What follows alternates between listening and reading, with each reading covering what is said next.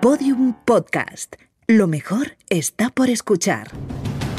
Cuando los cartógrafos del Renacimiento reflejaban en sus mapas una zona jamás pisada por el hombre y por tanto seguramente peligrosa, dibujaban una criatura mitológica y escribían debajo: Ic sunt dragones.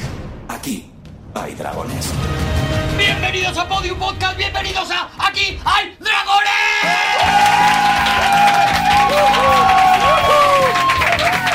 Tenemos la suerte de contar en este programa con Javier Cansado. Juan Gómez Jurado y Arturo González Campos. Oh. Aquí estamos, nos hemos concernido hoy aquí alrededor de la mesa de Aquí hay dragones. ¿Por qué hay risa nada más empezar? Porque es concernado. Concernado, es verdad. está mal, está mal pronunciado. Y eh, cada cierto tiempo, atención, tengo que hacer una, un consenso, por eso he dicho un concerno, tengo que hacer un concerno sobre un tema que, que sigue siendo... mm, ¿Cómo lo voy a decir? Áspero, Yo te- áspero, tengo un- difícil. tengo un tema. ¿Tienes tema tú también, Javi? También. Vale, a- ahora vamos con el tema de Javier. Hoy va- se va a hacer largo.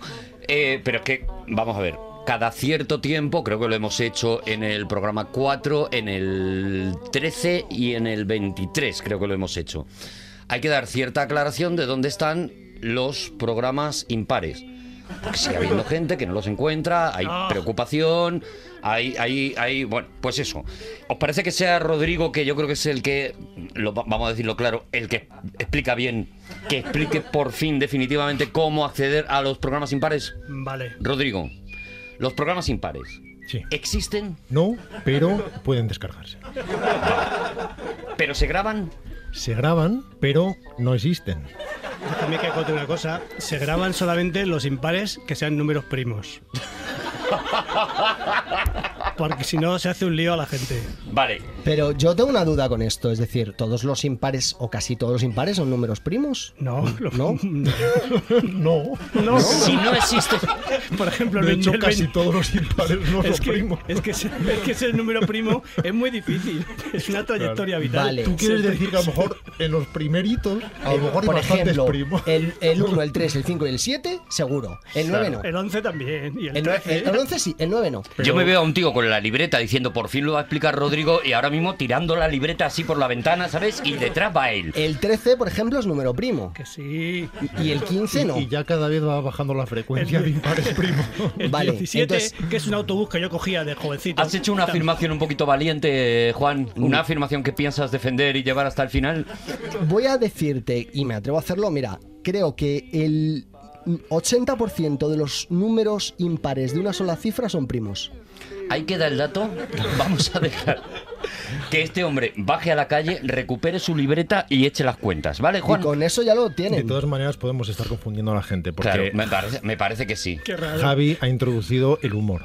Claro, ha metido el humor. Ha metido el y- humor en una Y el explicación. humor, el humor es, es, es, es una bomba. Distorsiona, Es sí. terrorismo para la explicación. Entonces vamos a volver a la Sí, explicación. porque no tiene nada que ver con los números primos. Si eh, eh, estás diciendo que mm, no se graban, pero existen, Eh, son no, no, no, descargables. No, no, no, no, Ah, existen, perdón. pero se graban. Ah, no existen, pero se graban. Sí. ¿Y son descargables? No, no, no pueden descargarse porque no existen. Claro. Sin embargo, están a disponibilidad de cualquiera porque se graba. Vale, eh, me imagino que eh, vía streaming sí se puede acceder. Vía streaming no. Tampoco. Se puede acceder prácticamente bajo todas las vías, salvo el streaming concretamente Les- que has preguntado. Prácticamente Podríamos- el, el resto de vías, ¿no? Sí se podía podríamos hacer. resto podríamos sí se podría. afirmar, por ejemplo, que los programas impares son nouménicos porque no existen, son un objeto pensado por la razón a diferencia de un objeto pensado por los Pues- sentidos. No, no, los, Pues- gra- los grabamos todos. O sea, está el 1, el 2, el 3, el 4, el 5, evidentemente tienen sus temas, se han hablado, han generado debate, ha habido temas musicales,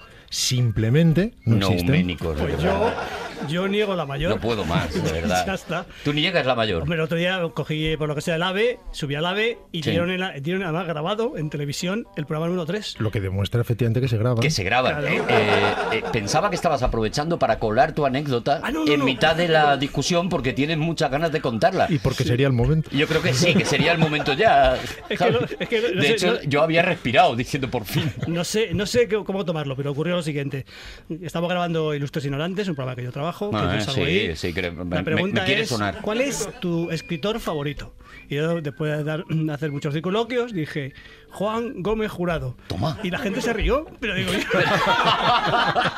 ¿cómo me lo, cómo Pero me- cómo me lo- perdón. cómo me lo tomo? Vamos, a- hombre, a ver, yo creo que se rieron desde el cariño a decir. No estáis "Vale". leyendo bien la anécdota. No, a ver, No, adelante. Aquí lo importante es que Hoy alguien, no di- arrancamos, alguien ¿eh? dijo mi nombre y la gente se rió. Tengo muchísima gracia. Mucha atención, preparados, porque vamos ya con la primera contienda de. ¡Piedra, papel o tijera! Y atención, los ligitantes que sacan. Ha sacado Juan Gómez Jurado tijeras.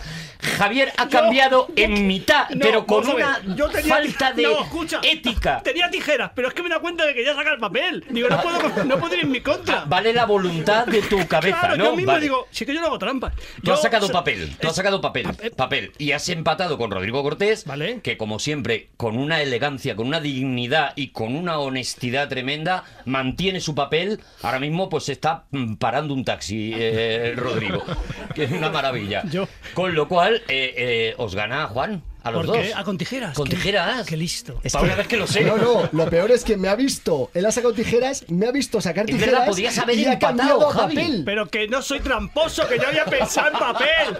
Otra cosa es que mi cuerpo no me haya hecho caso, pero yo he pensado en papel. Y cuando he visto tijeras digo, pero Dios mío, que yo quiero sacar papel. Y me, conven- me autoconvencido. Y ¡pac! tú mismo te has... Yo no estoy aquí para ganar, yo estoy aquí para pasármelo bien. ¿eh?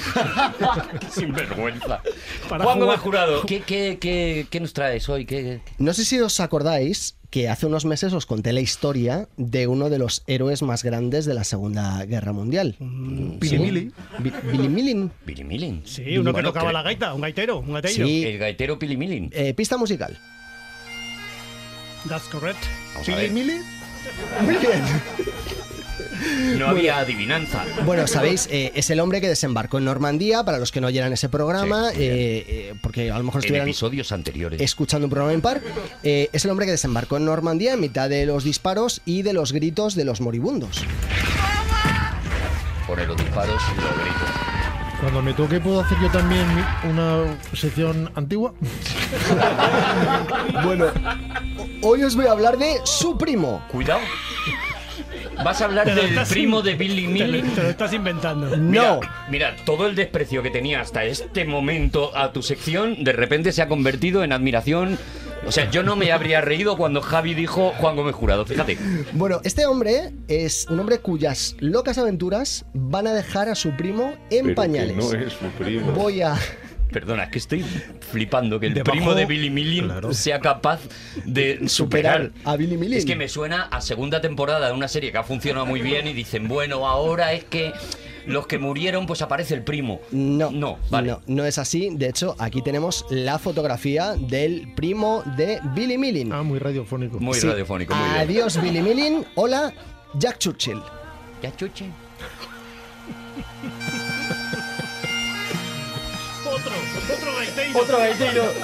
Esa familia. Pero, ¿te, te das cuenta de que has entrado en gaita con gaita? Necesito ayuda, Javi, porque yo le he hecho un gesto a Borja La para que gaita pusiera. hundió mi familia. Adiós, Billy Milling. Hola, Jack Churchill.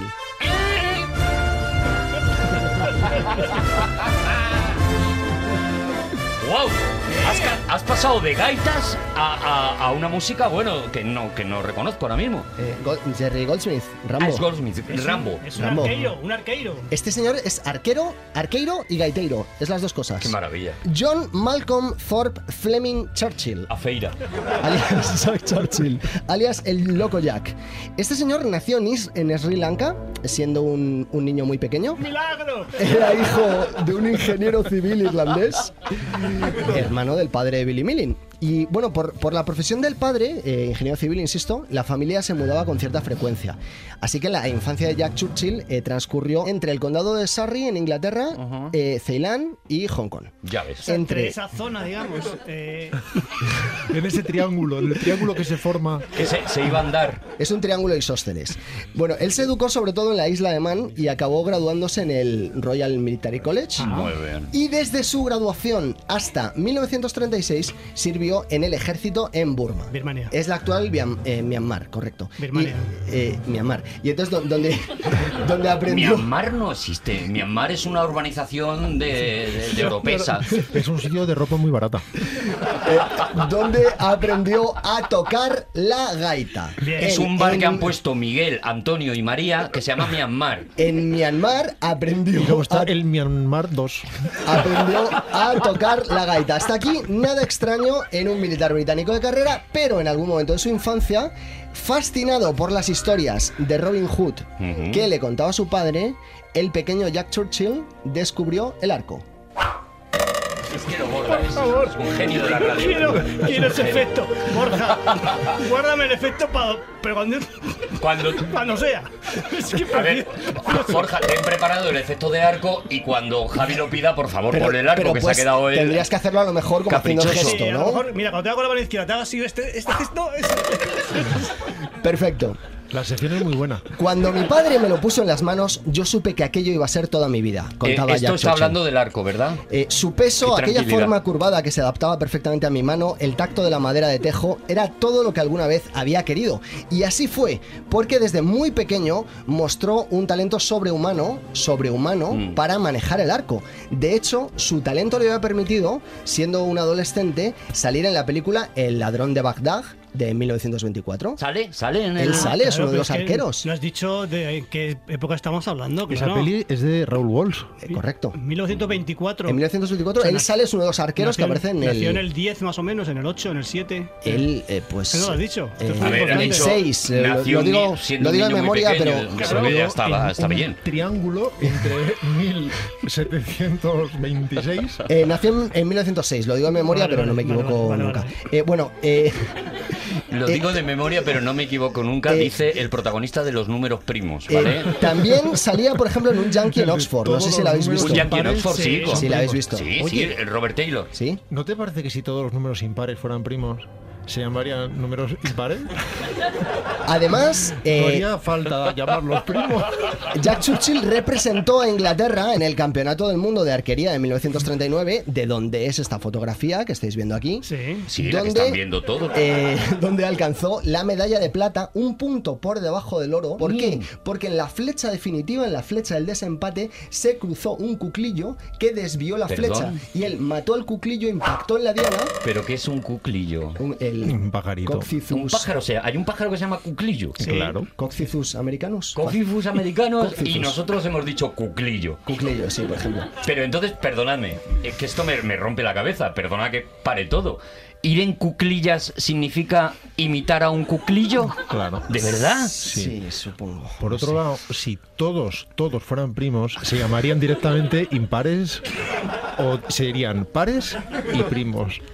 O bien pares e impares, pero no, No, no, habría no, primos. no. Serían primos y, y no primos. Pero un cuclillo Es más fácil. anda muy diferente de un petirrojo, un cuclillo, para que hayamos decidido llamarle cuclillas. Es una variedad de cuco. ¿Sabes esos pájaros que ponen los Entonces era un niños? cuquillo. No, cuclillo. Se llama cuclillo. Que Coxifus sí, que sí. americanus. Juan, eh, yo estoy de Ya está. acuerdo. Sí, existe y Sí. punto. Existe y Bueno, ya punto. está, ya Con Juan en esa. Yo creo que todos los pájaros del mundo son cuclillo.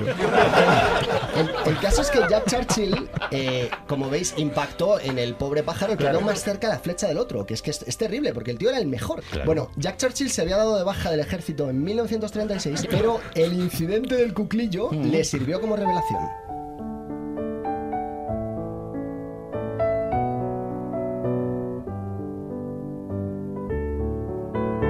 Aprendió piano ese, ese verano.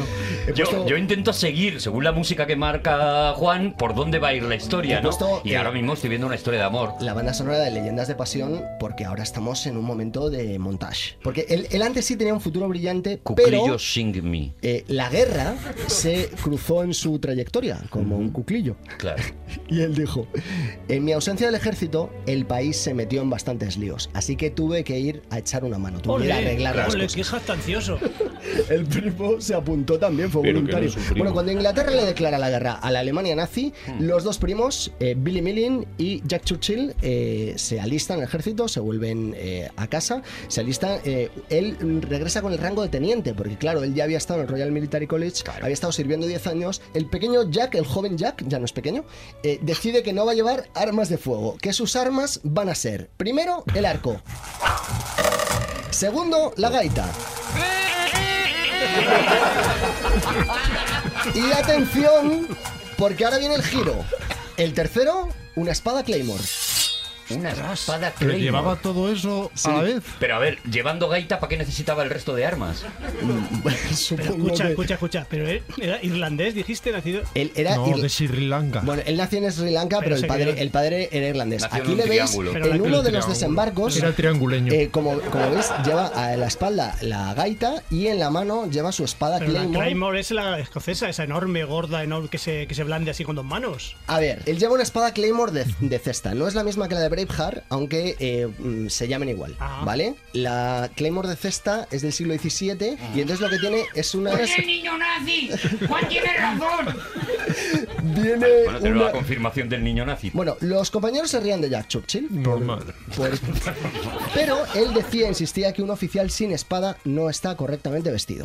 Y así llegamos a 1940, que es cuando la locura de Jack Churchill le iba a convertir en leyenda.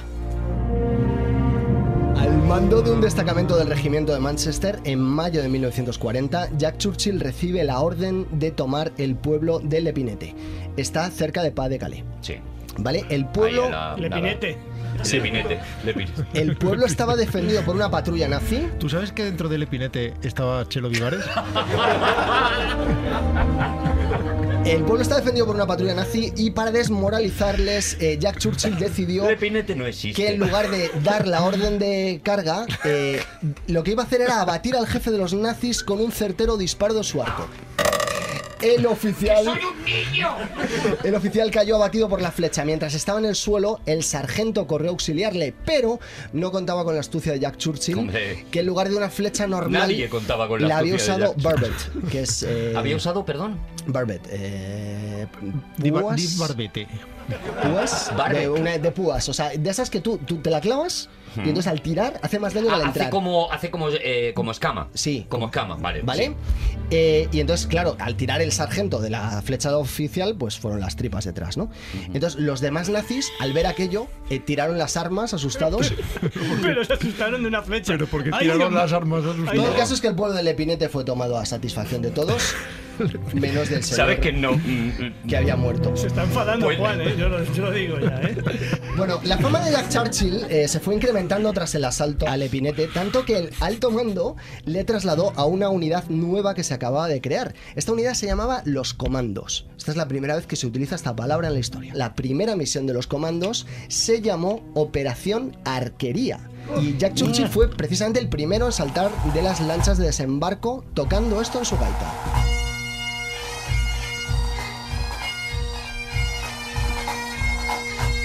Qué maravilla, los dos primos, cada uno en un barco, haciendo este dúo que de repente, claro, esto es un multiverso. O sea, hemos, ge- hemos generado una cosa En maravillosa. esa playa no dormía nadie. Mientras tocaba, el tío iba tirando granadas hacia el enemigo. Ojo, eh, que no, lo de la gaita no era Un solo para- momento, para- yo aquí ya tengo que parar. No, no, no. Mira, para tirar con arco hacen falta dos manos. Claro. Para tocar la gaita hacen falta dos. dos, Dos manos manos. y un sobaco. para coger esa mm, espada, dice Javi que ¿Cómo hacen vas? falta No, dos es manos. una, Tú es dices, "Ah, una". muy bien, ya son Y cinco esta es la- manos. esta es la foto. Vale, y ¿Con para qué tirar- tira las granadas? Claro, vamos Hombre, a poner y que una paraba- mano para, paraba a lo granadas. mejor de, de- de tocar un poco, tiraba granada, seguía tocando. Pero un Ya. momento, le decía a lo mejor un soldado, sujétame la gaita. No lo sé, creo que no. Vale, como, como este señor en, eh, Dunkerque y también en Bugs Boy eh, demostró una valentía eh, sin igual, el ejército le t- otorgó la cruz militar. Pero hasta ahora lo que os he contado es solo la introducción. Pero vamos a ver, es que tampoco me parece bien ¿Qué, esa. ¿Qué, qué, qué? qué? que- Como que es la introducción, Que- No, Juan, ¿Cuál? porque sus llevamos- mayores hazañas eh, aún estaban por llegar. Y de hecho, o sea, yo te podía eh, lleva- llegar a conectar a Jack Churchill con el 23F. Y aquí lo dejo. Perdona. No, pero no lo hagas ahora, Juan. Pero qué barbaridad. ¿Eh? No, no, no, no, esto lo dejamos. Juan, Esto es, esto pero- es un, un coleo, esto es un hype brutal. Esto es un cebo, un cebo, Esto es cebo, un cebo maravilloso. O sea que, que claro, Char- páralo ahí. O sea que desde el 40 hasta el 83. fue. 81, ¿no? 81. 40. Bueno, mm, yo te voy a demostrar que soy capaz de hacerlo, pero en otro programa, vale, me parece bien. Oh, lo deja ahí colgando, qué Ay, maravilla, qué qué, bueno tío. qué- eres, qué- Juan. qué- Bravo, Juan. es Vale. Alfred Bravo, Juan, Hitchcock. bravo. En 1943, el alto mando le dio a Jack Churchill eh, la orden de tomar un paso elevado en la ciudad de Molina, en Italia. Este nombre es más fácil. Sí, hombre, no es lepinete. El lugar estaba muy fuertemente defendido y aquello era una misión suicida. O sea, quedaba muy claro, era una posición elevada, ellos eran menos hombres a pesar de que contaban con la ayuda de los partisanos, eh, eran nidos de ametralladoras que estaban puestos en batería, de forma que era muy difícil acceder a ellos. Bueno, eh, Jack Churchill tenía otros planes. Ordenó a sus hombres que abrieran fuego desde una posición lejana, atención, o sea, desde muy lejos, que centraran la atención del enemigo y la batalla comenzó así. Estamos en batalla. ya. Abofetadas. Entonces, mientras sus hombres atraían la atención del enemigo, él se infiltró en la fortificación Ajá. con la única ayuda de un cabo, que a lo mejor era el que le sujetaba la gaita. Atención, Tres él manos, solo tres manos mínimo ya. aniquiló a 15 soldados nazis utilizando la espada y el arco. El arco no lo usó, lo dejó a la, espa- a la espalda y no. Ah, a y- Le Pedazos. sobraba. Vale. Sin que la chorrera de balas que le echaron encima le tocase ni una sola Venga de ya, ellas. venga ya, venga ya. hombre, por 15 favor. soldados nazis sea, 15 murieron A bajo su- espada. a espadazos. O sea, los nazis con unas metralletas tremendas y tal, y este tío con la espada A ver si lo hace se como cargó las a pe- 15. a 15. Es como las Entonces, películas, es como las películas que dice, pero hombre, pero si, si Vale. podéis, podéis darle al chico. eh, provocando obviamente el terror de los soldados nazis, entre ellos el de tu niño nazi, Claro. segu- seguramente estaría acojonado en este momento. Estaba ¿no? allí en Eh, la playa. esta es la dramatización de una de las 15 muertes. Escuchamos cómo mostraba su espada, los asustaba y luego los mataba.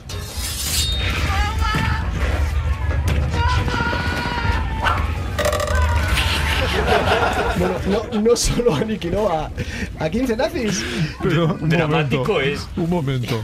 Primero has dicho que no llevo arco. Bueno, porque es una Estoy dramatización- dispuesto a aceptar que llevó solo la flecha y que la, La espada, lanzó la espada. así como los chavales cuando jugaban al clavo. Ah, vale, Muy eso. bien.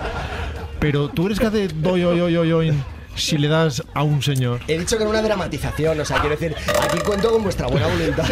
Así rebota una flecha en un nazi. Escúchame, Es en el casco. Esto se lo está inventando. yo, yo niego la mayor. Hasta el niño nazi Lo ya digo te tú. pone la cara colorada. Dice, los niños jugando al clavo, pero eso de de qué estamos hablando, el siglo pasado.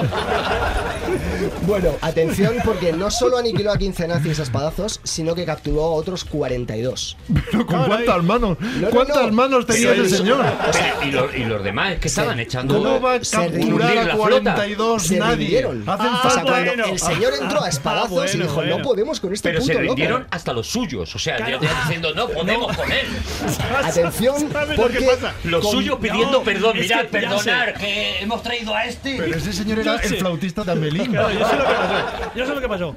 Él iba con la espada y nosotros en vez de dispararle, porque dice, "Pa- no podemos disparar a una persona que va A un con, tío el- con con espada. Claro, es como un- pegar a un tío con gafas. Tenemos que darle así con la metralleta así. Ah, a lo mejor, claro, le daban con la metralleta y así lo- los, Sí, venció, no, ¿no? no sé qué regimiento de Con la, su ingenio. de la Wehrmacht sería concretamente, es porque la Waffen SS no tenía eh, bayoneta calada en los Yo veo fusiles, lagunas. así que- Bueno, en cualquier caso, la situación, tal y como, como quedó documentada, es la siguiente. Completamente empapado en sangre nazi, La sangre nazi hay que sacarla antes de que se seque. Sí. Mm. Y es solo con agua. Agua fría, ¿eh? Agua fría. Eh, Agua fría. Es que es lo mejor. Yo No. te estoy haciendo caso. Él descendió la colina con los 42 prisioneros, le siguieron sin rechistar y eh, le dieron, obviamente, Es que los flipaba a todos. Pues, O sea, la, la cruz de honor por esta hazaña. Eh, para el próximo se llevó una caja de bomba fétida. Y una armónica. Atención, este señor que no tiene Y película, un diablo. eh, Claro, estos son porque los- Mel Gibson está en horas bajas. Esto son solo en la segunda temporada, porque la, su- bueno, la suerte se le acabó en, en- a Jack Churchill en 1944 porque fue capturado en Yugoslavia por los nazis.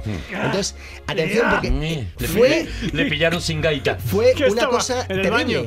porque le habían dejado tirado los partisanos en lo alto de una colina y entonces los escuadrones de la Wehrmacht co- eh, convergieron sobre la posición donde estaba él con sus seis hombres, el comando. Eh, eran eh, ciento y pico alemanes y él dijo, ya con estos no puedo. Entonces él se puso en pie, Era hasta 42. dejó caer Porque las me pilláis cansado. Dejó caer la espada, partió el- en dos el arco de madera de tejo sobre sus rodillas y para animar a sus hombres que estaban muertos de miedo, mientras se acercaban los nazis y todos con los brazos en alto, él comenzó a a tocar esta melodía titulada Ya nunca volverás a casa. Hasta el final vas a dar por culo, Yatsurchi. Que el niño ese tiene muy El mal- niño, el mala niño boca, muy mal ¿eh? hablado, Tiene ¿eh? mala boca. A ver, el niño nazi, claro. No es acaba aquí que- la cosa, porque Jack Churchill fue internado en un campo de concentración Nazi. del que se escapó, tre- nazi, del que se escapó a los tres Lleno de sangre Es que me- nazi. me- días. me encanta Untado en porque sangre nazi. Los Que no. alemanes son todos nazis. No hay alemanes a lo mejor que estén Este no, le estén metieron obligados a ir en a un la guerra. campo de concentración y se escapó a los tres días. A los tres días. Le enviaron a Sachsenhausen, donde coincidió con los veteranos que habían protagonizado el hecho real en el que se inspiró la gran evasión. Y entonces, entre todos, urdieron una segunda gran evasión. Sí, pues cavaron un- estaba el Jack Churchill para que le des una pelota, además. Cavaron un, cavaron un túnel para escapar y lograron escapar eh, 53. Voy a contaros esto precisamente. Es el momento más triste en la vida de Jack Churchill. ¿Es música de tristeza? Es un poquito más de muñecos que se han despertado por la noche y se, mu- y se Ay, me, da, mi- mueven. Es- me da miedo, pero vamos. Me da mal rollo. Es, es la tumba de las luciérnagas. Vas a ver que está La todo, 3 me da mal rollo. todo muy bien hilado. Justo cuando los ingleses iban a entrar en, en combate en Burma contra los japoneses, los eh, porque él se, se- o sea, el día siguiente que le liberan, él se marcha, se enlista de nuevo y se marcha a combatir a Japón. Según Y le, solo según contra, le liberan, contra Japón. Se fue a combatir a Japón Bueno, pues con entonces, la mano que le quedaba. dice, dejad Japón que ya me, me lo he hecho yo a la espalda, ¿no? Justo el día anterior a que Japón, los me encargo yo. ingleses fueran a entrar en combate en Burma contra los japoneses, Birmania. Ay, va a morir, va a morir, estoy estoy viendo. eh, los americanos tiraron las bombas de Hiroshima y Nagasaki. Entonces, claro, él se dio cuenta de que ya no iba a poder matar a más gente con su arco y con su espada.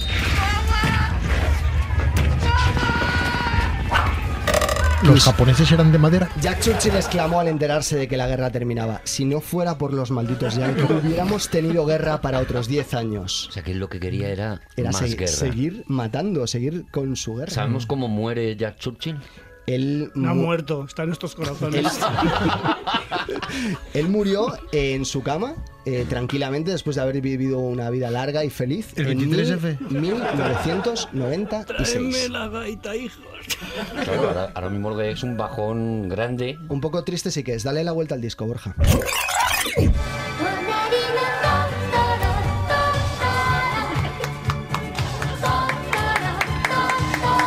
¡Es la cara B de la tumba de las luciérnagas! El que aplaudió fue aplaudiendo. Javi, sí. Mi escritor favorito. ¡Seguimos con aquí hay dragones!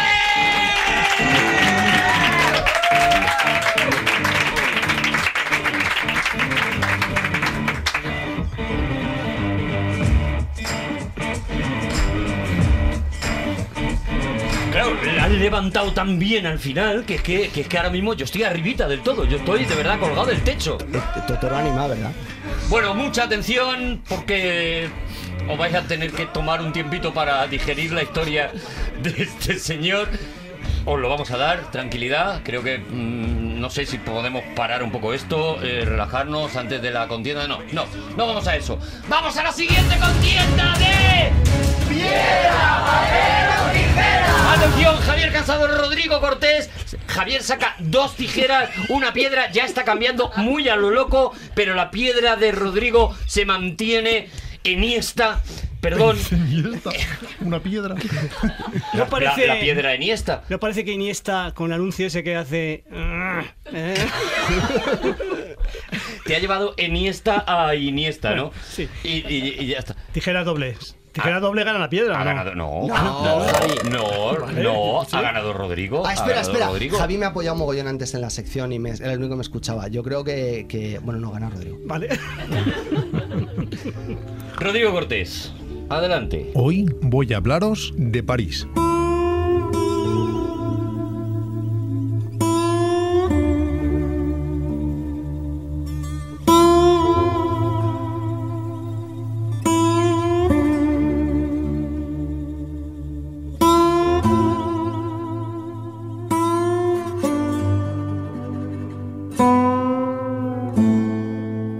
El otro día y en el último Aquí Dragones llamé Vin Mertens a Vin Benders. Ah, Sí. Ya Ha avisé sido- que ha esas sido muy cosas discutido. me pasaban. Yo ya- Vin, Vin Mertens, ah, vi- pero en persona, ¿o cómo? ¿Qué? No, aquí, Ah, en la y- sección. Y, y curiosamente hubo como un mogollón de dignidad, ¿no? O sea, la gente no te dijo nada, no empezó a decirte, oye, los números primos, ¿no crees que se- se llamarían pares o impares? o La verdad es que ha mierdas, no?". sido muy criticado y no hagamos daño. ¿no? ¿Y Bim? ¿Qué nombre es ese? Bim, Wim. Y sobre todo, ¿vamos a estar interrumpiendo las secciones de los compañeros? Eso. ah, Yo ya avisé que a veces me pasaba.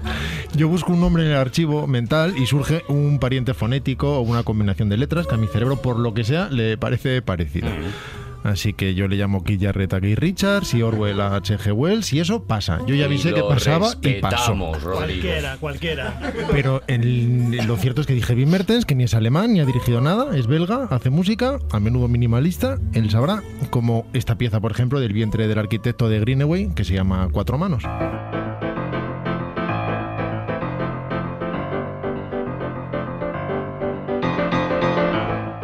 El caso es que no me refería a Wim Mertens, me refería a Wim Wenders. Y en descargo a aquel error, vamos a hablar del, por otro lado, conocidísimo director alemán de películas como Cielo sobre Berlín, por ejemplo, tal vez la más célebre para sus fans, o El amigo americano, que personalmente prefiero y que es una de las pelis que más he disfrutado en mi tardo adolescencia. Y desde luego la que tal vez sea por derecho propio la más mítica de sus películas, París, Texas.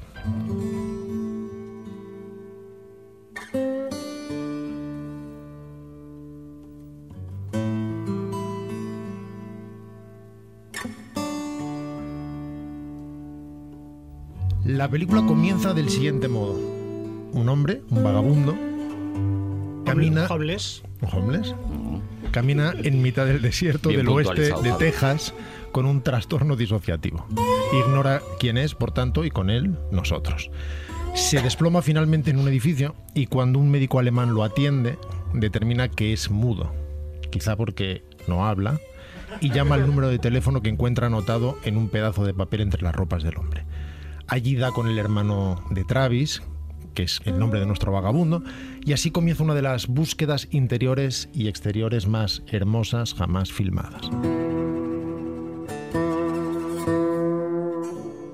No se trata ahora de repasar la trama completa de la peli, pero sí un par de aspectos que pueden ayudarnos a saber por qué es tan especial. Travis, lo recordaréis bien, no sé si todos habéis visto la peli Javi, estoy convencido de que sí, Arturo estoy convencido de que sí, Juan estoy convencido de que se la sabe, se sabe los diálogos, se sabe la de duración, memoria.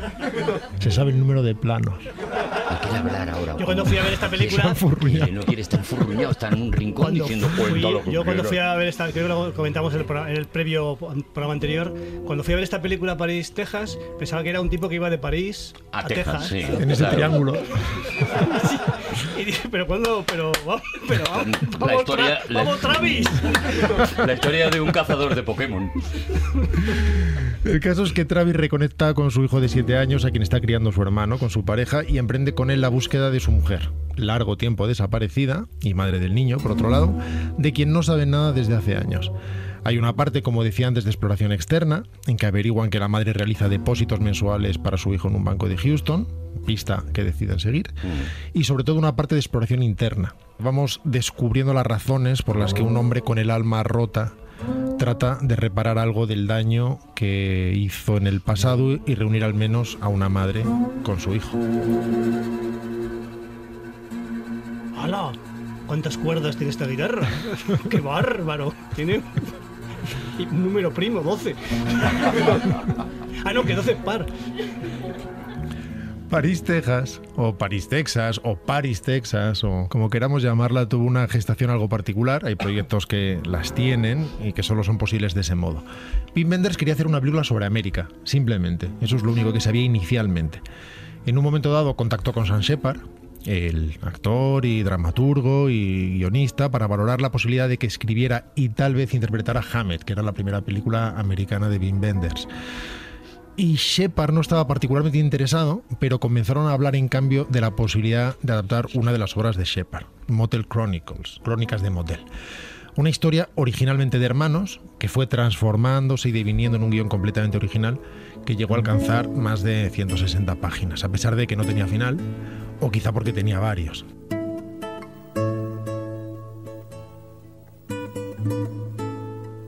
Es que Texas era México. Ah. Claro, Texas era México. O sea, M- México perdió la mitad de su territorio en la guerra con América. La mitad de su territorio. Siendo a- ahora muy grande. Fijaos cómo sería de grande. Claro, ves, es que cuando una interrupción lo que hace es enriquecer, Ah, amigo. entonces dices, pues bien, claro. Y pues no que se haga. enfurruña, Juan, y nadie no se- está enfurruñado. Está, sigue eh, así, con los bracitos cruzados en una esquina. Perdona, Rodrigo. Yo por eso digo Texas, Javi, porque también, era es que- México, es que era pues México. fue Texas. ¿Cómo dices México? México, yo digo. Ya, pero le cambiaron a la ¿Y qué X. tiene? X. Porque ¿Y la tú qué tenga. dices ahora? Yo digo México, México. ¿no? Pues yo también digo México. Güey, digo. Yo digo la matanza de Texas. ¿Tú cómo dices? Yo digo la Arturo? matanza de Texas. ¿Y tú, Juan? Pero se dice, no, es que no va a hablar, no va a hablar. Pero se dice, se dice la matanza de Texas, pero Walker Texas Ranger. Vale. Eh, la película Ahora me enfado yo reunió un elenco actoral muy particular. Harry Dean Stanton, a quien el otro día escuchamos cantar precisamente esta canción, dentro de un ratito empezar a hacerlo de nuevo, que había hecho algunos pequeños papeles en películas como El Padrino 2, en Alien, en Rescate en Nueva York o en Christine, las dos Siempre- últimas de Carpenter. Siempre de malo un poquito, ¿no? Siempre un poco de personaje como malvadito un poquito, ¿no? Así como malo triste. Es que tiene la, tiene la carita que lo pide un poquito, no Y un pide ser poqui- malo. un poquito de Luego- loco y luego también, es, ¿no? Es bondadosísimo. Ah, o sea, sí. tiene una ONG él solo. O sea, es siempre. es- Para él. se hace favores a él. A su honor. Él se lo guisa y él se lo come. Bien Stanton sin fronteras, se llama. Harry Dean Stanton, que va a arrancar a cantar ya, Mm. ya mismo, Lejos estoy del suelo donde nací. el caso es que esto es castellano. Lo que pasa es que sin subtítulos no se nota. Y nosotros criticándonos por decir mal Texas. Harry Dean Stanton dijo que por fin recibía el papel que siempre había querido hacer, aunque le asustaba la diferencia de edad con la jovencísima Anastasia Kinsky, que entonces tenía 22 añitos y él casi 60. Representaban un matrimonio. Dean Stockwell interpreta al hermano de Travis y Aurore Clement a su mujer, obviamente francesa. Pero hay otros colaboradores que han pasado a la leyenda.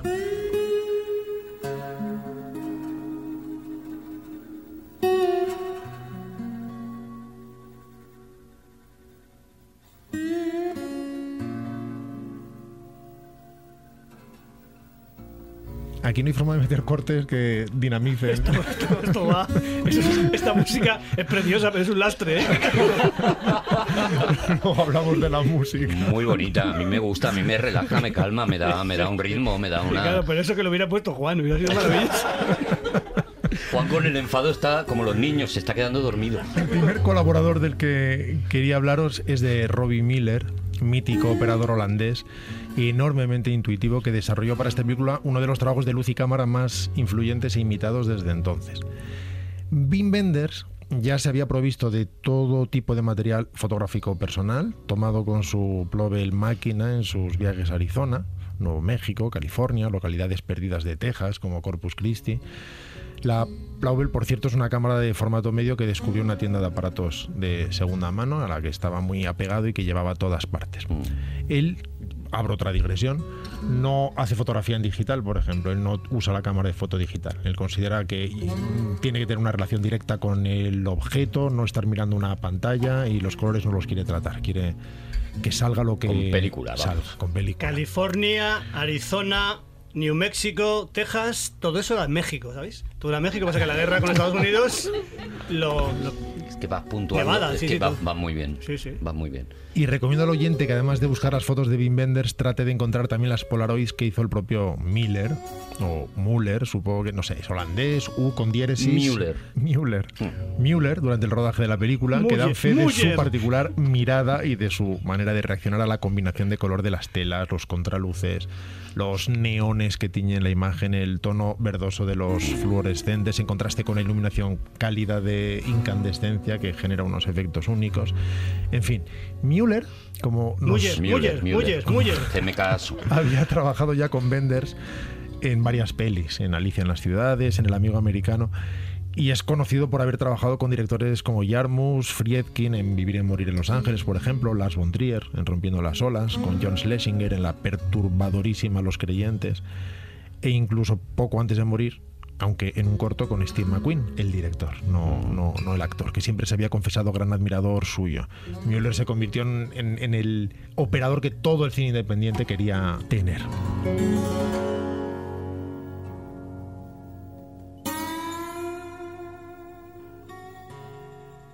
Un riff de guitarra y un poco. Müller se consideraba más intuitivo que técnico. De hecho, en la entrevista que hizo para American Photographer en el 85, rehúsa hablar de ópticas o emulsiones. Y hacía gala de un estilo muy simple y natural basado en el estudio de la luz disponible de forma natural en las localizaciones. Para París, Texas, además de servirse obviamente de localizaciones espectaculares rodadas con una belleza inaudita, usó fuentes de iluminación coloreadas que dotan a la película de una riqueza tonal maravillosa. Coloreadas, aclárame qué es eso. coloreadas de colores. Vale, pero que fuentes de. O sea, eh, focos con colores. Eso es. Vale, es. En ocasiones porque están filtrados a través de telas o porque usa un neón que de- tiñe la imagen de un color concreto o en ocasiones directamente se gelatinan las luces. Probablemente él no gelatinó las luces, probablemente no, no, no es lo que él hacía habitualmente, pero sí aprovechar otro tipo de fuentes de luz que tamizados a través de una cortina o de un vestido colgado. o- Vale, vale. También ten en cuenta, por ejemplo, que los fluorescentes ahora puede corregirse esa luz y quitarle ese tono verdoso inicialmente, aunque ya nadie lo hace, pero en su momento se consideraba un error. Ese, ese tono verdoso que da el fluorescente, no en la vida real, sino filmado. Sin embargo, él no renunciaba en absoluto a eso, lo encontraba Mm. bonito, creía que de alguna manera hablaba de esa riqueza tonal de la propia Texas tan influida por México y tiraba adelante con ello. No iba a decir que lo fluorescente no, no favorece. O sea, la luz del fluorescente no favorece. Son reflexiones al, al hilo de lo que estoy La verdad que ca- cada. La verdad que cada granito es una joya, Javi. Gracias. gracias. la Sabe más, verdad. el, sabe más el, el diablo por viejo. Es así. El caso es que Juan está enfurruñado, pero asiente. Sí, le da la razón. Hombre, claro, porque somos uña y carne, sí señor. En París, Texas, la luz desempeña, por tanto, un papel único, generador de atmósferas físicas y emocionales. Pero hay otro elemento fundamental en esta peli, que ya ha anticipado Javi, que lleva presente en esta sección desde el principio, que es, claro, la música.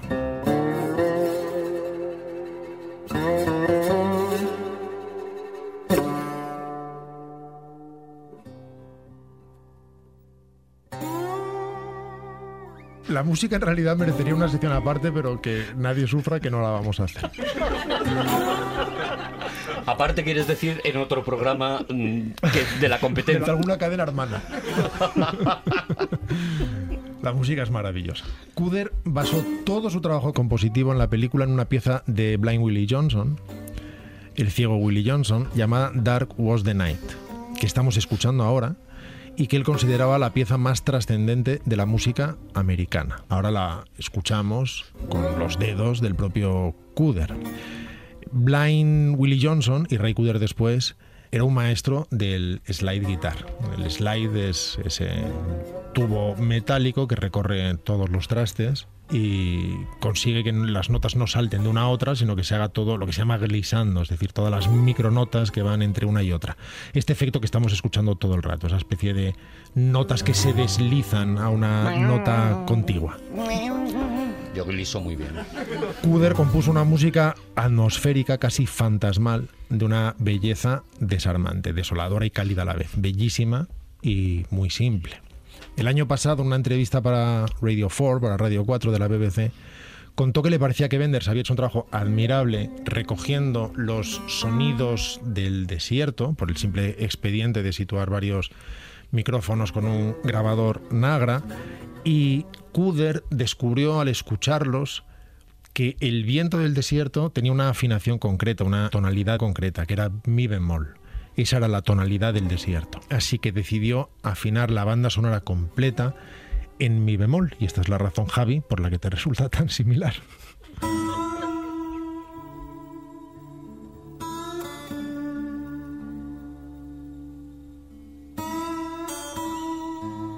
Toda la, la banda sonora está Mm. Mi en bemol. mi bemol. Y además, este es el estilo de música que ya utilizas. Yo creo que en cualquier imagen que te venga de una película del desierto, lo que te viene es este tipo de música. O sea, ya no se ha podido ambientar el desierto de otra manera. Mm. Este debe ser uno de los discos de banda sonora más vendidos de la historia, seguramente. Y se sigue vendiendo mucho, es un CD clásico, ¿no? Con esa matrícula de París, Texas, que recoge uno de los carteles de la película. Ray Cooder, este eh, guitarrista, compositor, tiene muchísimas canciones muy animadísimas. Sí, sí, sí. Hay una, ca- un disco Sí, de canciones sí. de la frontera chi- que se llama Chicken, no me acuerdo, Chicken Skin Music. Sí, creo que se- Chicken Sí, Skin. Chicken Skin. Skin, Chicken Skin, sí, piel, piel de pollo, musi- pu- música de piel de pollo. Que es un poco Mm, música de piel de pollo, la la música frontera, emocionante. Que es espectacular. Pega más para un disco de Diango. Que Sí. tú vas a un Kentucky Fried Chicken, pones ese disco y flipas. Hombre, muchos, de hecho, hizo la música de Crossroads y a veces usa estas sonoridades, en otras ocasiones mucho más animadas. Y en su trabajo en bandas sonoras suele ser así, muy atmosférico, muy abstracto, muy emocional, pero tiene temas rockeros. y- Eh, y con swing, con Big Bang, incluso ha llegado a tocar. a Un tocar. día hablaremos de Cuder, porque además Cuder es Interesante. un musicólogo, eh, por decirlo de algún modo, no oficialmente, pero es un estudioso de la música Mm. que ahora viene a llamarse étnica. Y por eso hizo el famoso disco de Buenavista Social Club, eh, analizando la música cubana, Cubana, sí, sí, sí. estupendo. Mira, eso otro día que Juan esté enfadado y se calle, hablamos de Ray Cooder. Ah, ¿vale? Aprovechamos. Porque es- O que se vaya al baño. en fin, no podemos hablar de la película completa, pero sí recordar la maravillosa escena del Peep Show. La recordáis, ¿verdad? Cuando Travis descubre que su mujer está trabajando en uno de ellos, en mitad de ninguna parte, exhibiéndose ante hombres solos, borrachos y pervertidos, y habla con ella sin que ella sepa que es él a través del cristal polarizado de una cabina. Es una escena muy difícil de describir, que hay que ver en toda su extensión, ver cómo la emocionalidad y verdad actoral va emergiendo y va calando de una forma muy profunda en el actor que asiste conmovido a una revelación sobre el pasado de esta pareja y que lo lleva a lugares muy profundos, muy conmovedores, muy desoladores, con mucha pureza humana. La escena la escribió Luis Minor Kit Carson, así como todo el final, no lo hizo San Shepard, porque San Shepard no sabía exactamente cómo acabar la película, ya se había retirado para ocuparse de otros proyectos, había propuesto varios finales, pero fueron LM Kit Carson y, y Wim Wenders quienes decidieron, y San Shepard les da el crédito por ello, llevar esta escena a ese peep show que no es realista, que está tiene unas no, no diré que una eh, atmósfera onírica, pero cada una de las salas son temáticas y eso consigue crear una belleza kitsch muy extraña, muy especial para esa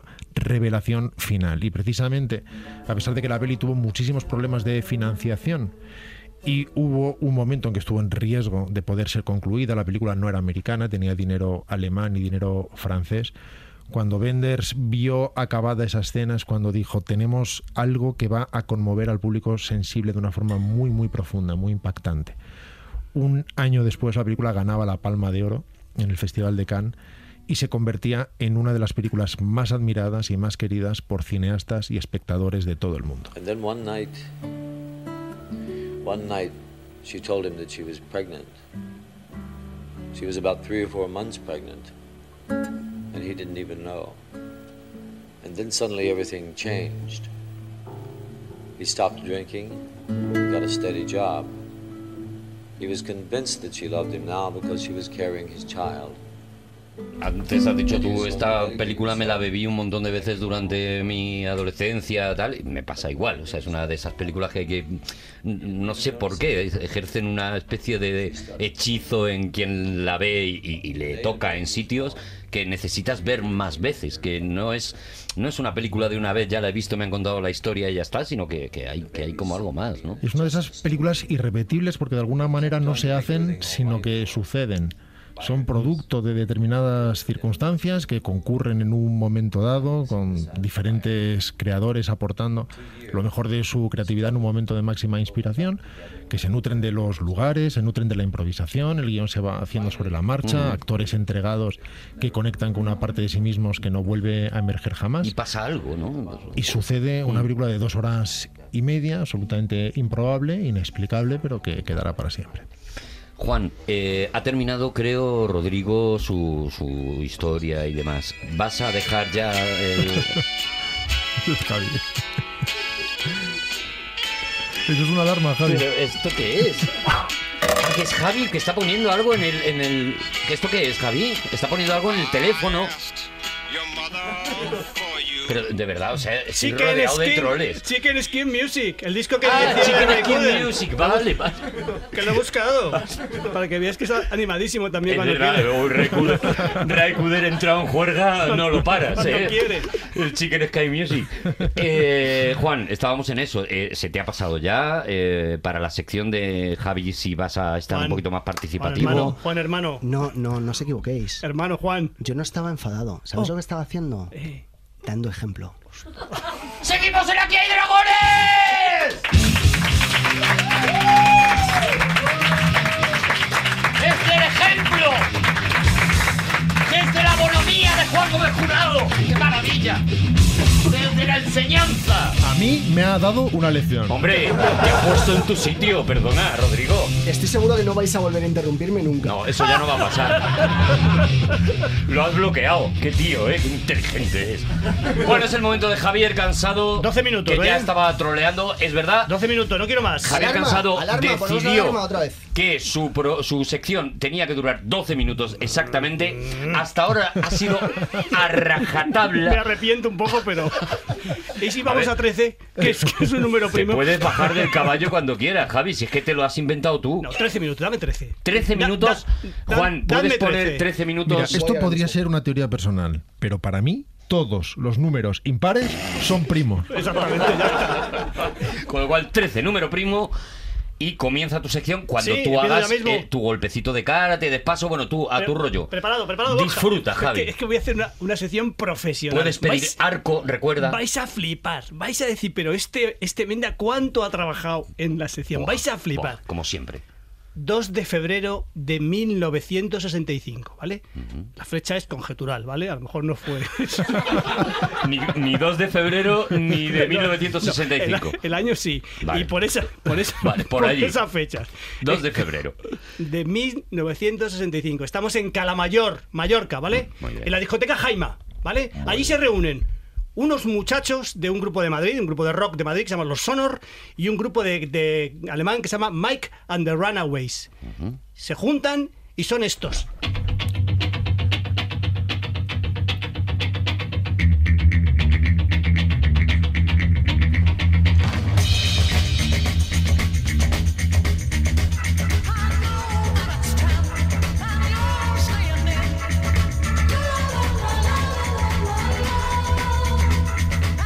Son los, los Bravos, Bravos. lo traigo a colación porque Tarantino, en su última película, los, Saca los- este tema. saca este tema, Este eh, van tema. en el coche y saca este tema. Y dije yo, pues vamos a hablar de los de los Bravos. Vamos a poner un poco de música de los Bravos. La coherencia. Los eres, bravos de llegaron verdad. a perder en algún momento el artículo, como al igual que los Vengadores. Siempre fueron los Bravos. Los Bravos. El pinete. Finete. Bueno, lo que pasa es que voy a, ir, voy a ir salpicando, voy a ir trufando, vo- voy a ir entreverando la sección de canciones de Los Bravos.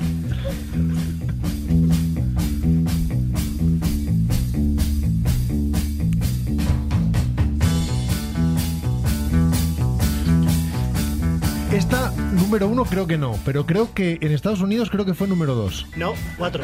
Ah, Cuatro. Sí, fue cuatro. Fue Número cuatro. primo. Sí. eh, Black is black. I want my baby back. Black is Black fue la canción de con el mayor éxito de Los Bravos.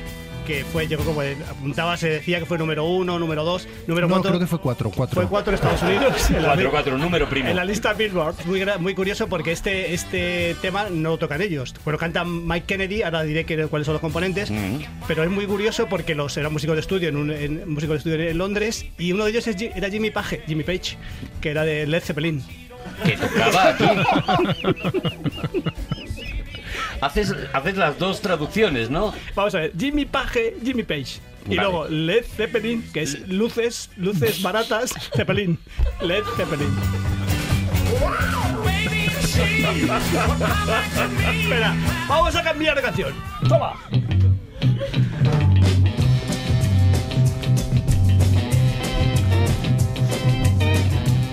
Me gusta molesta mucho que las luces LED para él sean luces baratas.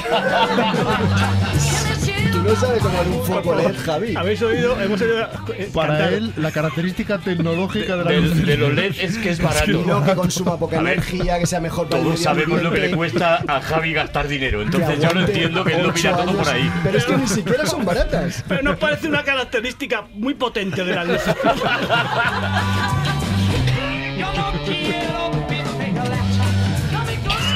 Esta, esta canción eh, la pongo para que escuchéis también a Mike Kennedy, el cantante que era alemán, era de Berlín, cantando en castellano. Como Harry Dean Stanton.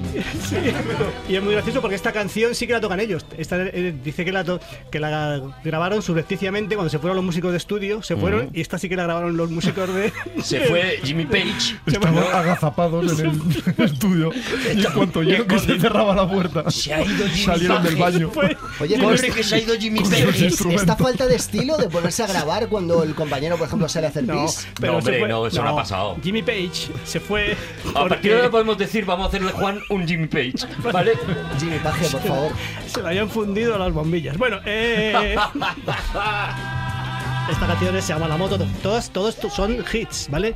La carrera de, del- de los Bravos es muy cortita, de 65 a 69, 5 años.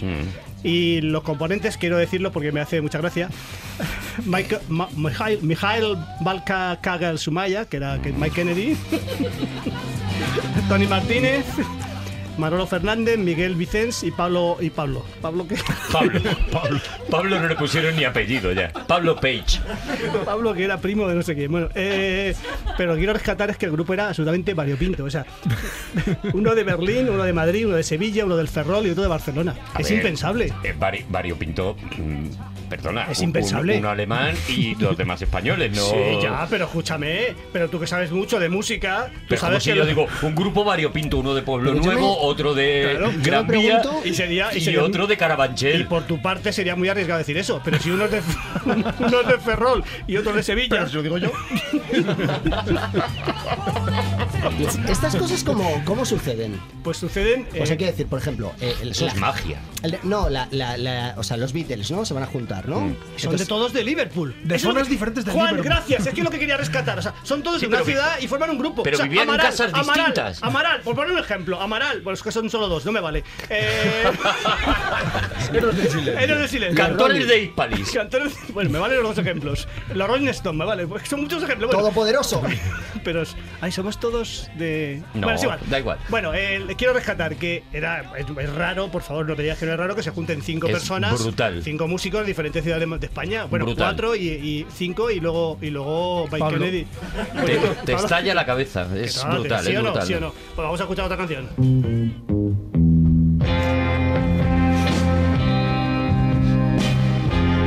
Fijaos, esto se llama Symp- Sympathy, es que es- son, son modernísimos, tío. Son las- equiparables a, que lo, iba a decir los Kings, no, porque es mi grupo favorito, pero equiparables a muchos grupos Hollies o grupos bueno, de eso los... puede ser porque están aunando influencias de muy diversas ciudades. Claro, eh, se nota el Vamos, eclecticismo, tú- el estilo Tú ecuménico. tratas un pentágono, un pentágono, que una es...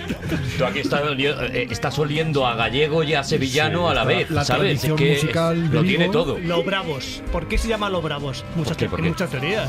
Ah. Hay muchas teorías. Hay muchas. Joder. Yo voy a decir la que me gusta a mí. Hay muchas, muchas, muchas. Pero podrías decir una que te gusta y una que no. una que no me gusta. Yo La- la vo- co- la compa- hago mía la que, la que diga Javi. Una que no me gusta, la compañía de discos ya hacía tiempo que le llamaban a un grupo Los Bravos y fue un grupo que juntaron los músicos para Anda para Los ya, Bravos. anda ya. Eso es prosa, eso es prosa, vamos a la poesía. vale, había un. un- Voy a Mira, cambiar de estamos en- música porque me a- estáis aturullando. Ahora os aturullo yo.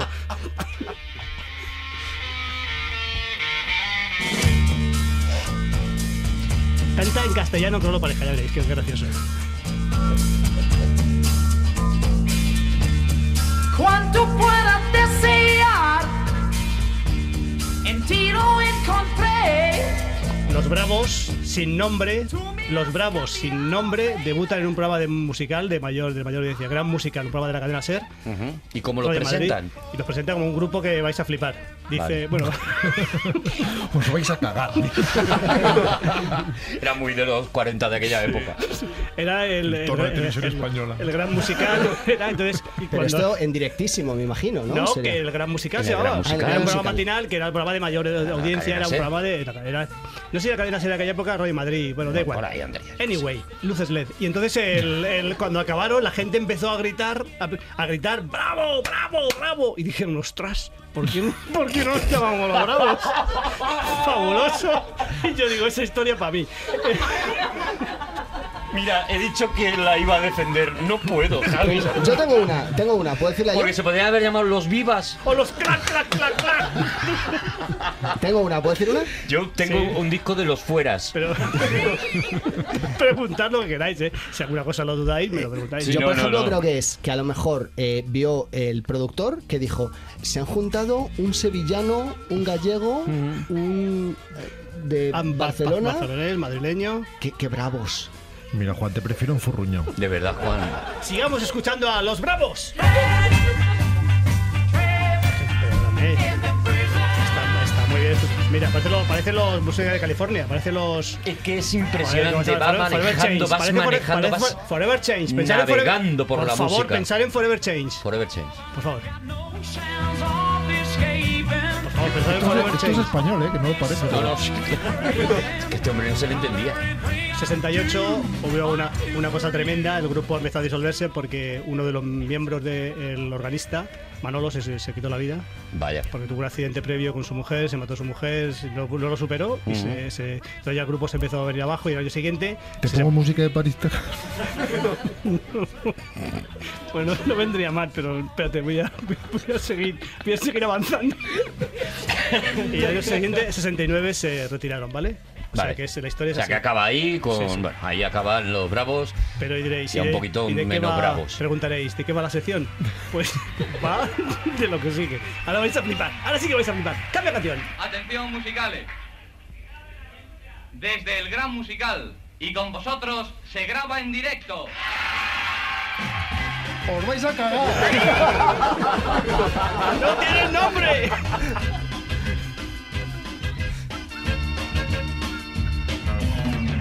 It's not unusual to be in love with anyone.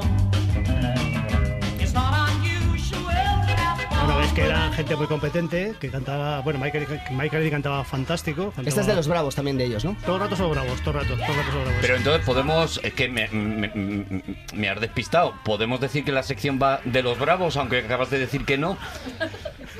Bueno, es que los bravos... Si le tuviéramos que poner un nombre a esta sección sería Los Bravos. Pero con una pistola en la cabeza, Javi. O sea, tienes que tomar una decisión. Es una percha.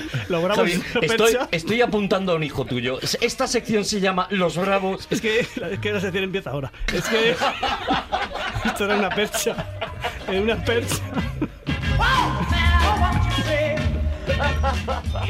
Quiero hablaros del año 1966. Ah, vale. Ah, Pero ¿cuántos minutos quedan, Juan? Claro, es que te has Tengo que puesto. hablar de 5 eh, años. 43 segundos. No me fastidies. Te da tiempo. Hombre, tienes, tienes, tienes. no Es que- pasaron tantas cosas ese año. El 12 de septiembre, 12 de septiembre Mm. de 1966 se estrena la serie Los Monkeys en la NBC. Sí.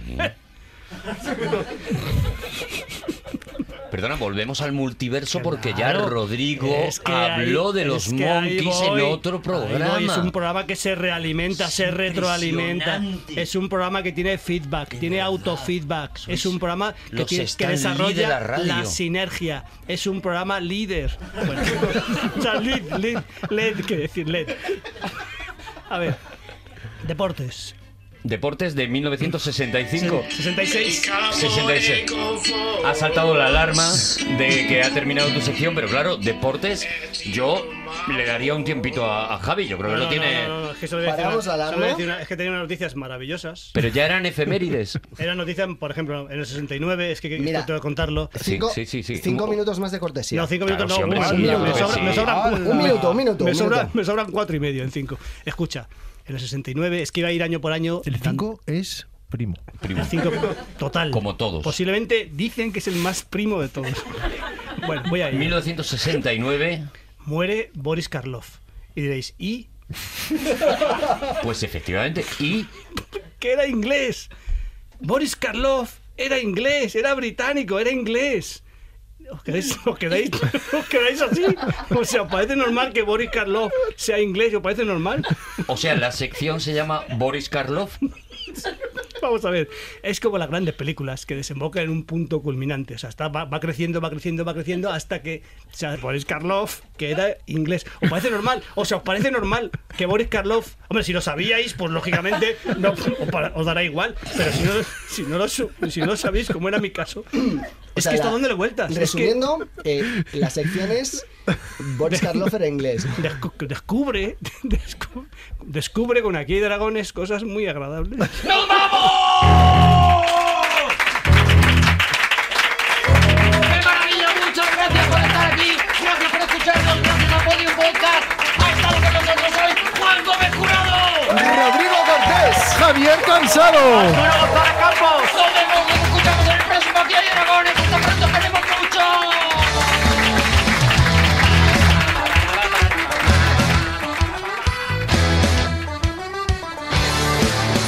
Todos los episodios y contenidos adicionales en podiumpodcast.com y en nuestra aplicación disponible para dispositivos iOS y Android.